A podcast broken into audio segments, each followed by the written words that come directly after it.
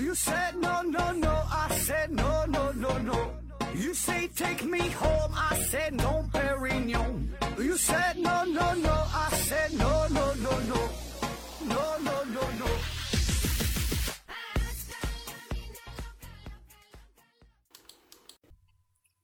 拼命探索，不计后果。欢迎您收听《思考盒子》，本节目由喜马拉雅平台独家播出。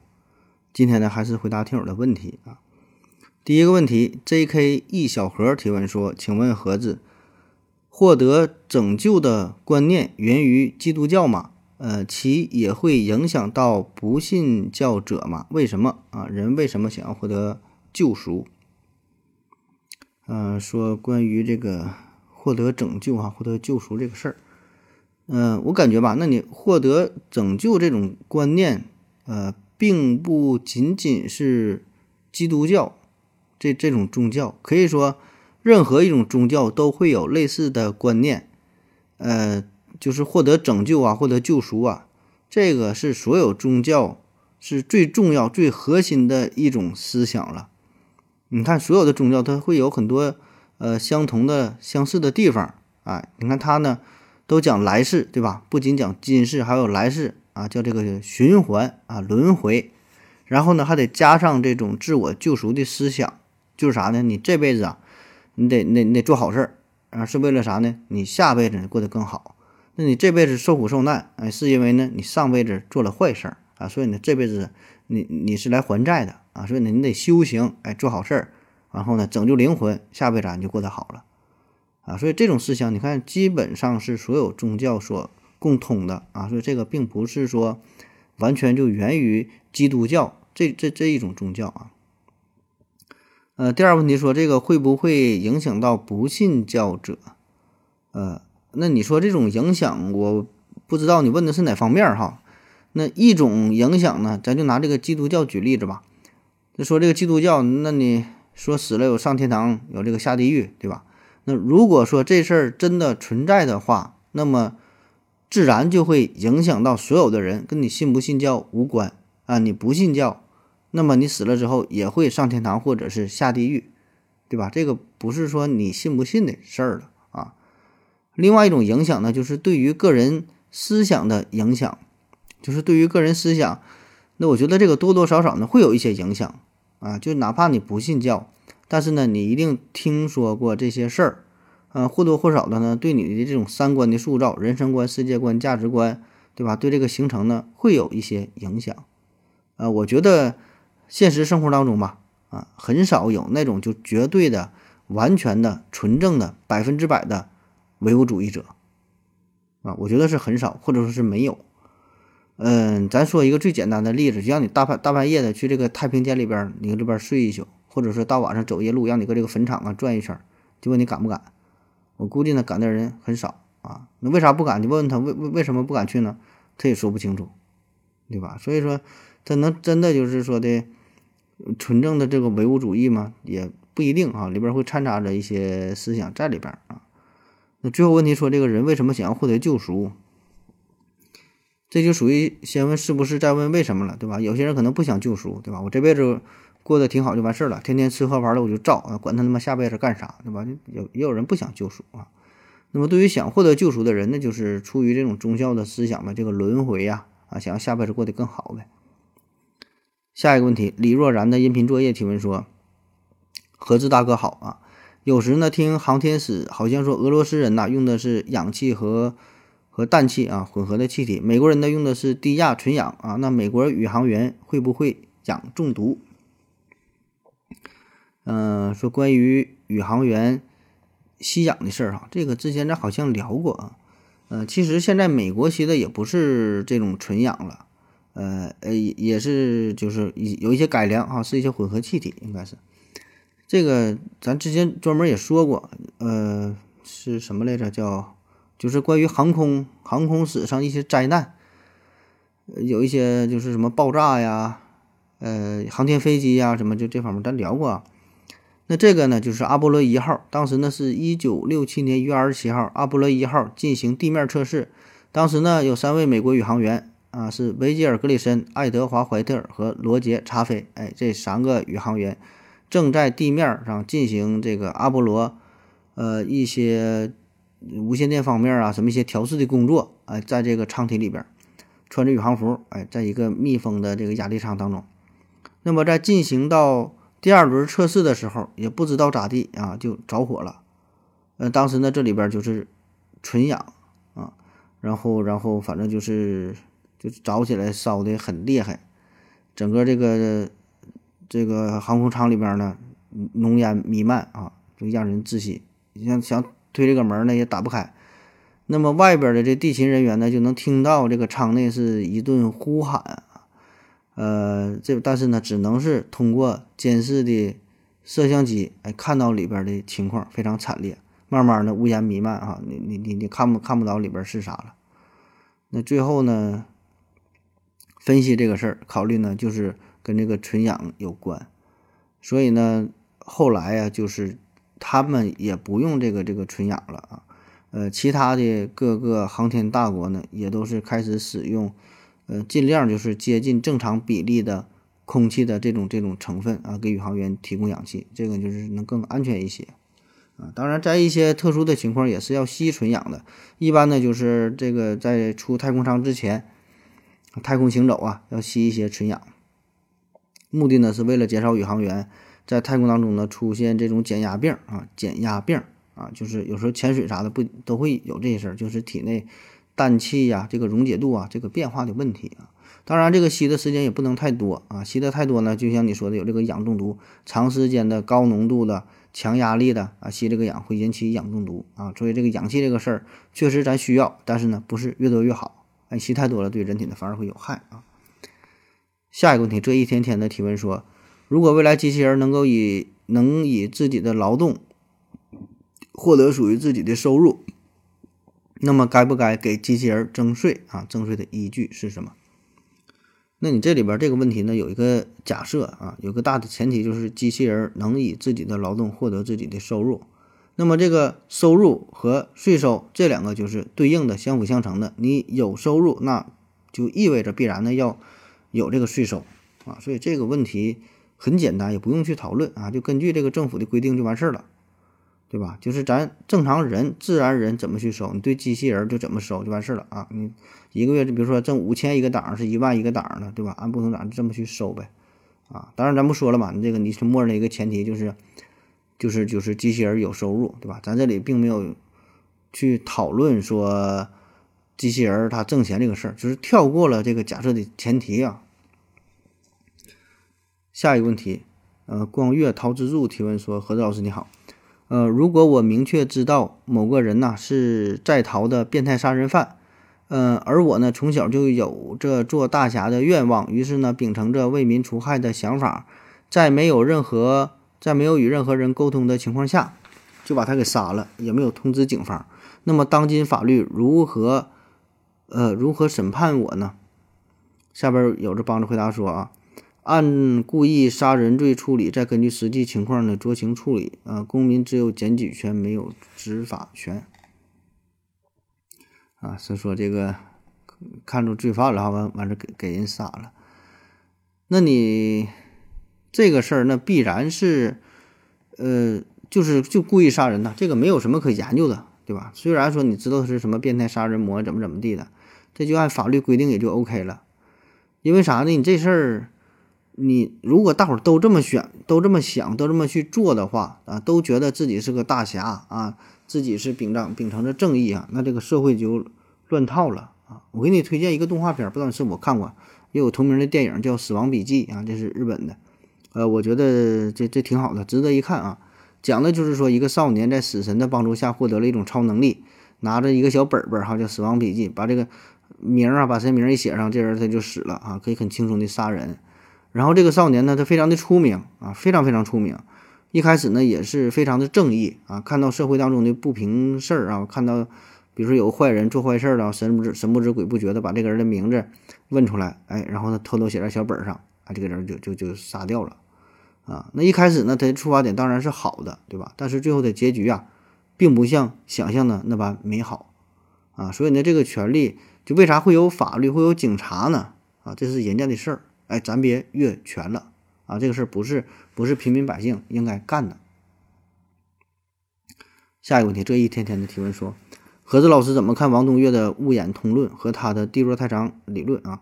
呃，您觉得他是他是科学家的成分多一些，还是哲学家的成分多一些？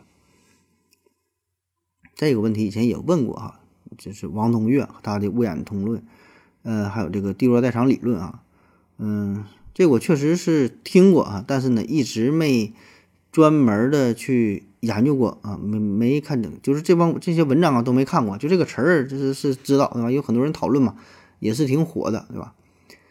嗯，那么说，我对这个事儿说怎么看，这个就没啥看法了，因为咱不了解呀。我对哲学吧，就是看这方面的书，关于哲学啊，关于思想啊这方面，看这个书籍呢，我是有一些偏见啊，非常固执的偏见，就是我尽量看死人的啊，呃，就我说是哲学这一块儿哈，就是比别的方面那另说，就哲学这一面的书，我尽量是看死人的，活人的呢基本不看啊。因为我觉得这份这个这个作品哲学这个事儿呢，还是需要经过一些历史上的沉淀啊。咱说看个几百年甚至上千年的这种思想能流传下来的，我觉得这个是值得去看的啊。你要是当代的这些，反正本身这玩意儿就挺难，也看不太看不太懂啊。所以呢，与其啊把这时间这个精力放在这些活人身上，你不如呢看看尼采呀、康德呀、黑格尔啊、笛卡尔啊、维特根斯坦呐，对吧？你看看这帮人的作品。因为这哲学家太多了，这个思思想也太多了，书籍太多了，何必冒着风险看一个有可能是非常肤浅、错误的这个理论呢？对吧？为啥咱不看看已经是经过了时间的检验，嗯，被绝大多数人公认的是非常这个这经典的著作呢？对吧？你起码把这些书看完，还有闲暇的时间和精力，那才看看活人呢？啊，这个是我个人的观点啊，再说啊。而且是只强调是哲学类的思想类的这一块啊。如果你要是看这个科学类的啊，当然呢，呃，古今的你都得看啊，因为有一些现代的理论，对吧？你科学这个事儿变化太快了啊，可能说的昨天没有呢，今天就爆出一个全新的理论，这个呢，咱可以追上嗯时代的潮流，哎，跟着看一看。但我哲学这一块，我觉得咱还是看看古人的吧啊。嗯，再说一遍哈，这是个个人观点啊，这个。不推荐哈，大伙儿自自己评判啊，觉觉得对呢，嗯，就采纳啊；觉得不对呢，就批评啊，也无所谓啊。反正我就说嘛，这个哲学这个事儿啊，你要真要说王东岳呢，也可能咱就是错过了这么一个大家，对吧？就是恰好呢，跟我生存在同一个时代，哎，我能赶上这么一个咱东方的这么一个大思想家、大哲学家啊，二三百年之后。后人一看王东岳的作品，哎呀，写的太好了，这么深邃啊，可以媲美刚才说的这些哲学大师。这事儿呢，当然存在这种可能性啊，这个不是说我能评判的，对吧？这可能说经过时间的洗礼检阅之后啊，也许是这样，对吧？但是哈，话说回来，以我个人非常肤浅的观点，我觉得这种可能性呢，呃，并不太大啊。然后说你第二个问题，说你觉得他是科学家的成分多一点，还是哲学家的成分多一点？那你这个问题就这两个选项吗？难道他就除了哲学家成分就是科学家的成分吗？就没有点其他的成分吗？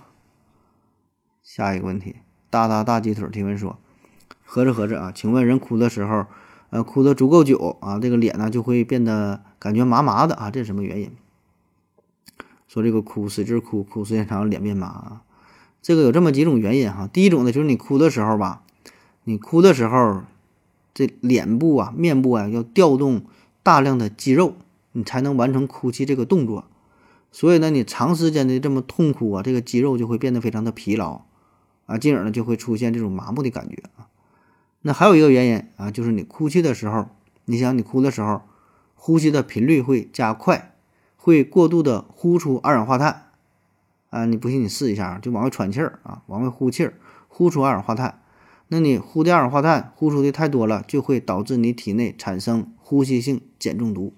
因为二氧化碳嘛，这是一个酸性的气体，对吧？二氧化碳遇到水变成碳酸嘛，酸性气体，所以呢，你就是会产生这种碱中毒，呃，也会呢导致你大脑的这种短暂的缺氧啊，你喘气费劲呢，氧气少啊，啊，那么这样呢也会带来一种结果，就是让你这个脸部产生这个麻的感觉啊。当然这个一般吧，没有什么大事儿，过一阵儿呢，你正常呼吸不哭了就好了啊。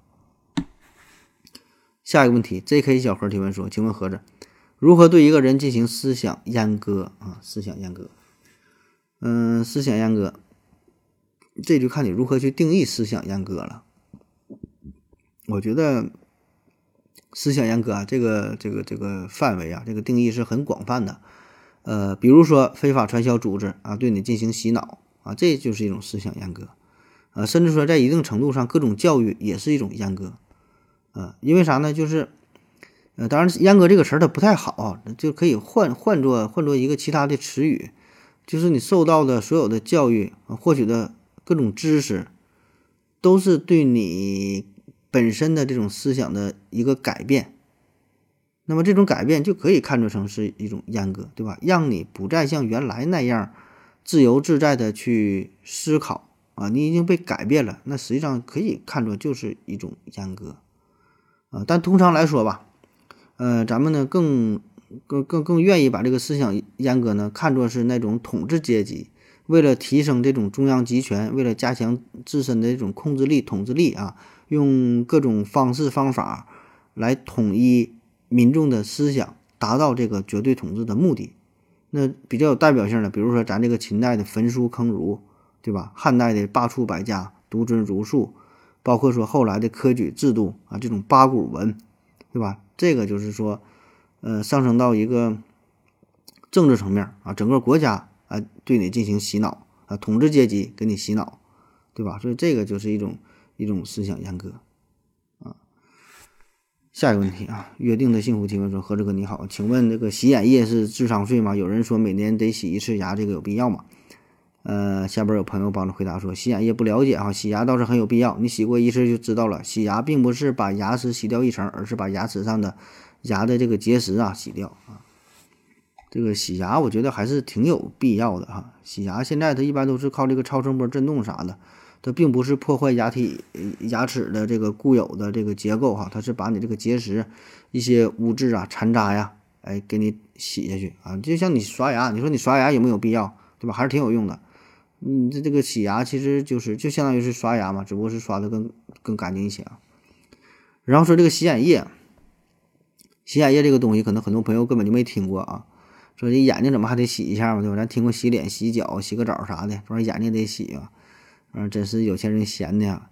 洗眼液呢，号称是具有这个清凉止痒啊，促部眼促进眼部营养，然后保持眼睛湿湿润呐，什么什么各种卫生啊，各种作用啊。那么这玩意儿到底是不是智商税啊？到底有没有用啊？这个咱不能一棒子打死啊！绝大多数是没有用，是智商税啊。也许说会有这么一点用啊，就是对于咱绝大多数人来说，正常情况之下啊，这玩意儿是没有用的，甚至说是有害的。因为啥呢？这眼睛嘛，那眼睛它进化这么多年哈，动物能有眼睛，这是一个非常神奇的事儿。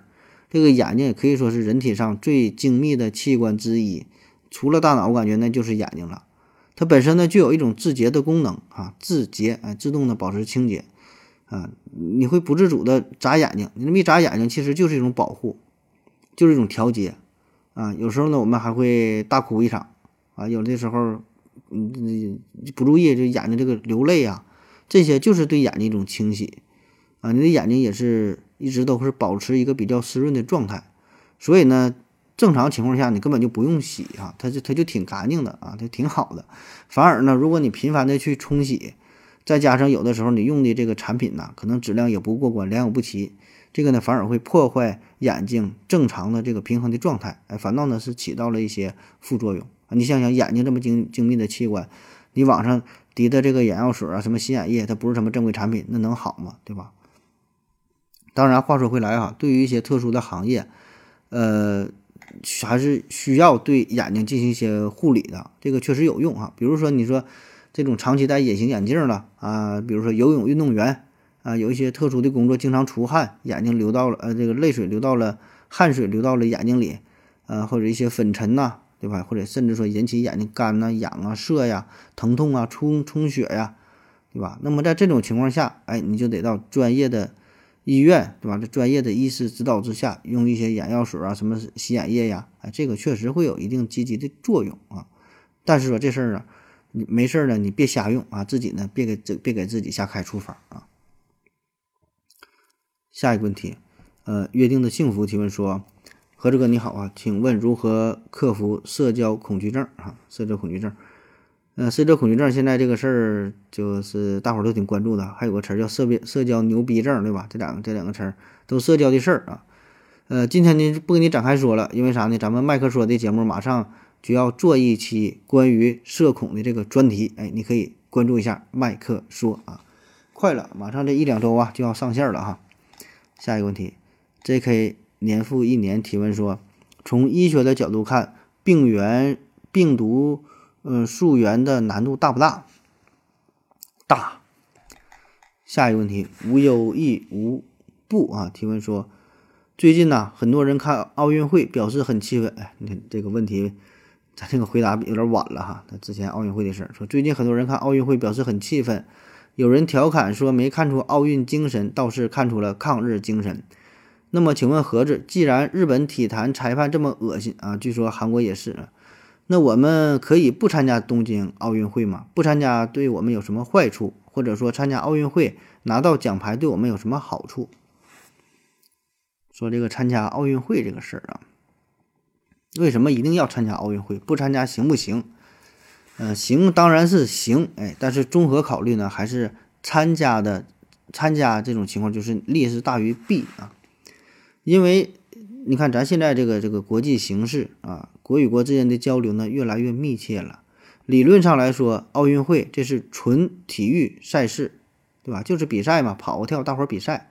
但是呢，经历了这么多年的发展，奥运会早已经不再单纯是体育本身，它会涉及到很多方面，政治啊、经济啊、人文啊，甚至说是对整个一个国家综合实力的考验与体现。所以，你既然是生活在这个星球上的一个国家，你还想混下去的话，呃，必然呢要与其他的国家进行一些友好的往来交流，这个是必须的啊。起码说表面上还是比较友好，过得去。这事儿其实就像咱老百姓哈，人和人之间过日子一样，街里街坊的，就你们村的，对吧？呃，抬头不见低头见的，得搞好一些关系，也不至于说撕破脸皮，那对吧？谁又能真正说里不出外不进，完全的闭关锁国？我我就自己一个人，很难。对吧？那么对于国家来说呢，也是如此。就算你这个实力非常的非常强大，那你也得跟其他国家呢保持一定的关系。所以你看，这俄罗斯他不不让以这种这个这个官方的身份参赛嘛？但他还是来了啊，是以这个俄罗斯奥委会的名义来参加了比赛。所以呢，这个奥运会这是一个全球性的赛事啊，说是体育，实际上呢不是体育这么简单。所以呢，大伙儿也也都得来啊。那如果说你你就是不去，我就非常牛逼哈，就不就不跟你们扯了，行不行呢？当然也行，对吧？但是说整体上来看呢，会对这个国家呢带来一些负面上的影响啊。所以很多时候这个国际上的问题不像我们想象的这么简单啊。你什么裁判吹个黑哨啊，不公平的待遇啊，你一气之下说不参加了就走了，嗯，确实啊，你走就走，这感觉挺牛逼，但是综合的结果呢，并不好，对吧？所以得考虑的问题，特别是。这种这种国际上的这种重大的问题，国家考虑的一定是非常的全面、更深刻、更复杂，背后呢有很多的利益的链条啊，不像我们看起来这么简单。下一个问题，嗯，长宝兔提问说，嗯，布达拉宫啊，最后一个问题了，说布达拉宫之谜，何总怎么看啊？发现网上没有一个靠谱的解释，房间数目真的数不清有多少个吗？呃，地宫结构如何？为什么会有一个通往极乐的密道的这个说法？是营销吗？呃，始建于多少年？为何千年不倒？谢谢何总。呃，关于布达拉宫的这个三个未解之谜哈，这网上呢传的也是很很火，很热闹。嗯，布达拉宫这个是世界上海拔最高的呃集宫殿、城堡、寺院于一体的宏伟建筑，呃，同时呢也是咱西藏啊。最具有标志性、代表性的一个建筑，你看现在咱流行自驾穷游，对吧？那很多人选择的一个点就是布达拉宫，哎，感觉到了这里边就可以远离城市的喧嚣，寻找内心的宁静啊，净化净化心心灵，对吧？都去这个布达拉宫啊，很有名。那说关于布达拉宫的这个三个未解之谜啊，咱一个一个看。第一个呢，说这个布达拉宫到底有多少个房间，说数不清楚啊，一直没有定论。呃，说这个房间怎么就数不过来呢？这事儿吧，其实也不是数不过来。你这个房间它必定是毕竟是死的，对吧？它也不能跑。这房子就是这个房子，对吧？人是活的，好吧？那就数呗。这这这再怎么多，它也得有个数。但是这里边有有一个难点是啥呢？就是它这个布达拉宫这个设计这个布局吧，确实很复杂。里边这个房间呢，它不那么规范，有大大小小的各种各样的啊，甚至说的这个造型吧，它不是就就是标准的这个房间的这个这个结构啊。还有很多地方呢锁上了也不让进啊，你你不让你去里边数。有的房间里边呢又套了一个房间，大房里边大房间里边有一个小的房间啊，所以呢这个事儿传的越越来越神啊。那如果你是非得用这个神秘学的角度去解释这个事儿，说数不过来，那不可能，对吧？有啥数不过来的？你现在咱月亮都能登上去，完你还在这会儿这个数个房间数不过来，那那怎么数不过来呢？对吧？那为什么会有这种说法啊？嗯，一个呢，是因为这个布达拉宫吧，它中间经过很多次的重建扩建，比如说公元十七世纪，五世达赖啊，就呢重新建造了布达拉宫，但是呢，当时也是没有，呃，这文献也没记载说到底有多少个房间哈。后来呢，历代的达赖呀，都是对这个布达拉宫呢进行了一些扩建和改造，比如说五世达赖在他圆寂之后，就扩建了红宫，那八世、九世达赖圆寂之后呢，他的这个寝宫啊，又被改造成了。呃，灵堂殿，啊，所以这种改造是不胜枚举，所以呢，导致了这个结构呢异常的复杂。这这每每一次这个达赖呀，他这个在世的时候，这个布达拉宫它都不一样。那么西藏的建筑呢有这么一个传统啊，一般呢是按照数这个柱子来测算房间的数量，它这个柱子跟这个房间呢一般都是一对应的啊，正常情况下。但是咱说呢，布达拉宫它不一样。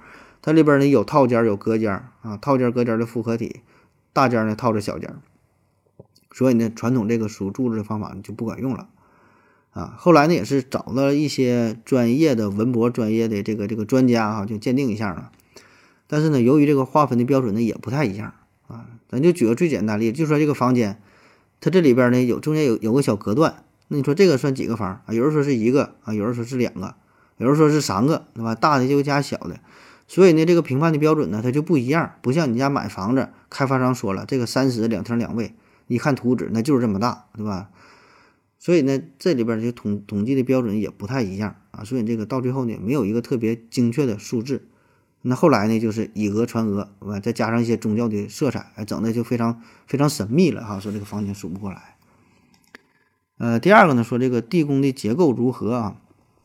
为什么说有一个通往极乐？呃，世界的这么一个密道啊，嗯，这传说呀，就是布达拉宫下边啊，呃，有一个藏着很多珍宝的这么一个地宫。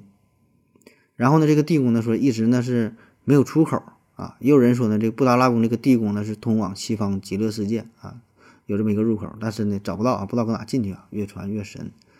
这个也也是就民间的民间的一种传说吧，因为咱现在的这个。建建筑啊，就技术啊，这方面就是非常的成熟了。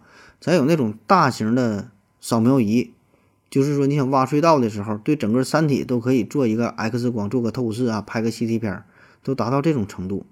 所以说呢，对于布达拉宫，对于这个山体啊，对于你这个建筑啊进行透视，也没有什么太难的啊。不是说找不到什么出口啊，这怎么怎么找不到入口啊？不是这回事儿啊。那所谓的这个地宫啊，这个只不过就是它的一个地基而已。你想想，这么高、这么宏伟的建筑，它不可能是直接拔地而起，它一定是得先挖一个很深的地基啊。那么这个地基啊，误传，后来就说成了是地宫啊，这都不是这么回事儿。最后一个问题说，这个布达拉宫建于哪年啊？然后为何千年不倒？那你这个问题就自问自答了哈。始建于一千年前呗，然后呢，千年屹立不倒啊。嗯。这个布达拉宫为什么不倒啊？这个事儿，你要说神奇吧，也不算神奇啊。一千多年它不倒，这些建筑也都是啊，长城、金字塔，好几千年也都没倒啊。当然，这个布达拉宫呢确实很牛啊，它主体呢高是达到了十三层啊，高度呢是一百一十七点二米，东西长三百六十米，南北宽呢一百四十米，建筑面积呢大约是十三万平方米。嗯，那这么多年一直是稳如泰山哈，确实很牛啊。那为什么能够？呃，这个千年屹立不倒，啊，这个呢就跟刚才说的地基这个事儿有关。它这个地基挖得很深，打得很牢啊，自然它上面的建筑就很结实。这个大石块垒起了厚厚的地垄墙啊，然后呢，它这个墙体就是非常非常厚啊，说达到了五米，达到几米的。然后这里边呢还铸成了铁水啊，铁呀烧化了铸成铁水啊，所以呢这样呢就让它非常结实。还说这个墙体当中呢用了一种叫做白马草的东西，这也是当地的一种特有的一种一种草吧。这玩意儿它非常轻，哎，然后呢又隔热通风，不怕虫蛀，所以呢这些。呃，因素综合在一起，让这个布达拉宫呢就非常结实，哎，稳定性呢很好，哎，这么多年呢一直都不倒啊。好了，感谢您各位的收听，谢谢大家，再见。感谢您的聆听。如果您也想提问的话，请在喜马拉雅平台搜索“西西弗斯 FM”，在最新一期的节目下方留言即可。欢迎您的参与，我在这里等你哦。